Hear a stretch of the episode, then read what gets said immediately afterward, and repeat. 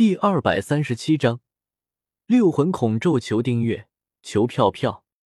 萧协看了看魏庄一行人的背影，然后再看了看巨子，不由得在心中感叹：这位巨子真是为人才，几句话就把魏庄给唬住了。不然今天墨家的覆灭就成必然的了。毕竟萧协说过不会插手魏庄他们和墨家的事，那么就肯定不会插手。人已经走远了，你就不用硬撑了。”萧协突然出声说道。“少爷，你在说什么啊？”慕容皇听到萧协的话，有些疑惑的问道。其他人听到萧协的话，也都是一脸疑惑的看向了萧协。噗！萧协话落，巨子突然喷出一口血，整个人摇摇晃晃的倒到了地上。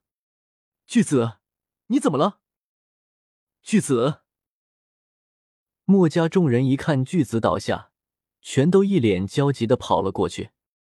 荣姑娘，巨子怎么了？是中毒了吗？大铁锤一脸担忧的对端木荣问道。端木荣给巨子把完脉，看了眼一脸担忧的墨家众人，摇了摇头道：“巨子没有中毒，应该是中了一种咒印。先将巨子抬回房间。”大铁锤。你去请逍遥子先生过来。好，我这就去。大铁锤点了点头，连忙就找逍遥子了。逍遥子身为道家人中的掌门人，对于这种咒印应该会有所了解。其他的墨家众人，则是连忙抬着锯子去房间了。肖大哥，你刚才是不是就知道锯子中毒了？天明想到刚才萧协阻止自己的那一幕。有些不确定的对萧协问道：“嗯。”萧协点了点头，然后说道：“我们也跟着过去看看吧。”“是，少爷。”身穿道袍的逍遥子给巨子检查了一番后，对醒过来的巨子说道：“这是阴阳家的咒印禁术。”咒印，众人为之一惊。阴阳家与墨家素不相干，巨子怎么会中他们的什么禁术？大铁锤不明白，巨子怎么会突然中了阴阳家的咒印？看来我还是大意。巨子听到逍遥子的话，仔细一想，便知道问题出在哪了。之前他和其他诸子百家的英雄们赶往机关城的时候，遇到了大司命假扮的墨家弟子，然后扶了他一把。看来这咒印就是那个时候下的。事情非同小可，你这次中的是六魂孔咒。逍遥子满脸严肃的说道：“是这样吗？”闻言，巨子双眼一暗。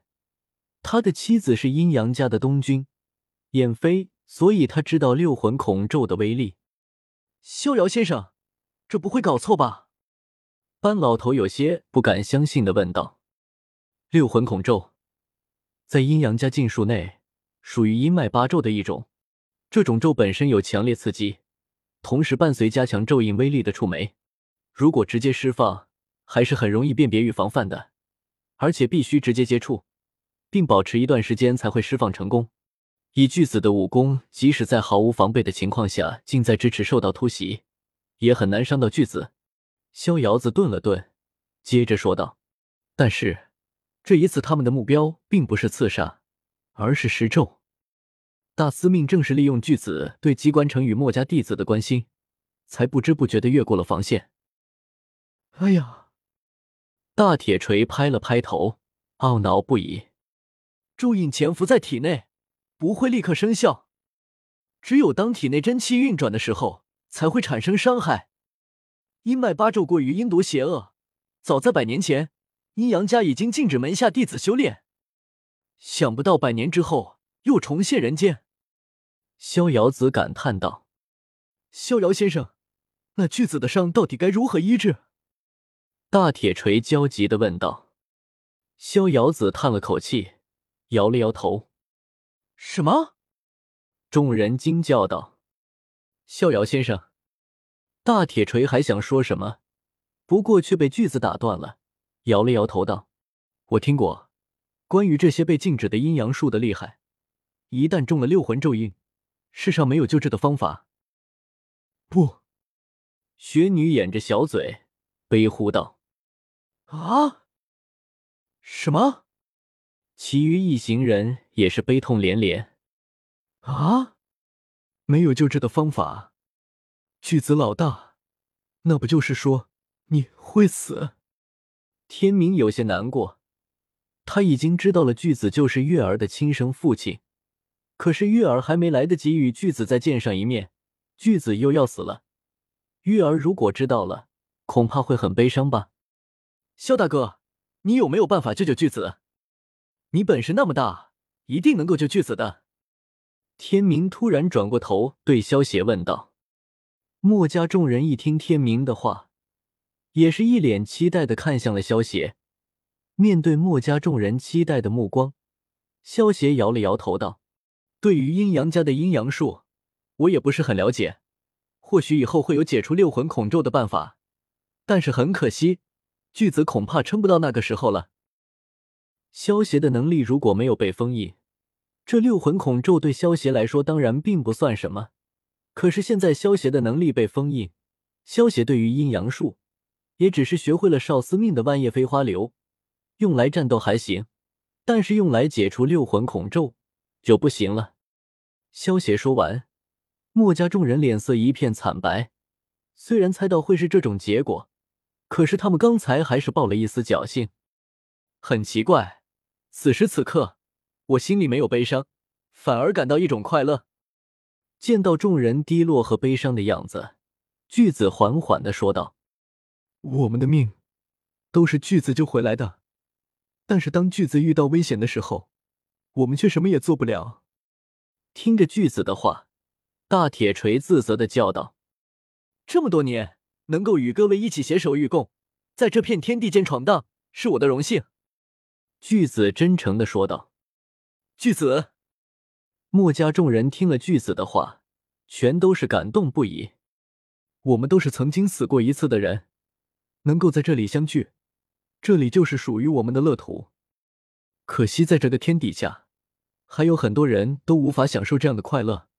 嗯，巨子认真的说道，只是咒印发作的痛苦却是难以忍受，声音有些颤抖。巨子。高渐离见到巨子这副痛苦的模样，有些担忧的叫道：“巨子没有理会高渐离，依旧忍着痛，继续说道：‘我们的梦，是由历代墨家子弟一辈一辈传下来的。’是。”墨家众人齐声道：“也将由我们。”巨子艰难的说着，可是看他紧握的双拳，就能够看出。他承受着非人的痛苦，你休息一会儿吧。”雪女不忍心的说道，“我要把话说完，才可以休息。这个梦想，也将由我们一代一代的传承下去。”巨子对雪女点了点头，接着忍着痛苦继续说道：“是。”墨家众人恭敬的说道：“班大师。”巨子给班老头投去一个眼神，班老头也立刻明白巨子的意思，随即转身对萧邪他们说道：“墨家有重要的事情商议，烦劳诸位回避一下。”闻言，众人一个个起身向外走去。萧邪公子，请留步！巨子突然出声叫住了萧邪：“少爷！”慕容凤和慕容皇微微一怔。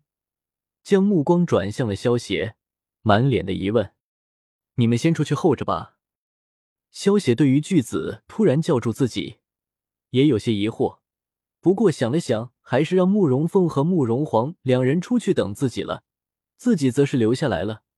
反正自己想走，没人能够留得住自己。萧公子，多谢你这次的出手相助，大铁锤和荣姑娘才会安然无恙。巨子对着萧邪写道。无妨，这些都只是举手之劳而已。萧邪摆了摆手，等待巨子的下文。他可不认为巨子特意开口让自己留下，就是为了说这些事。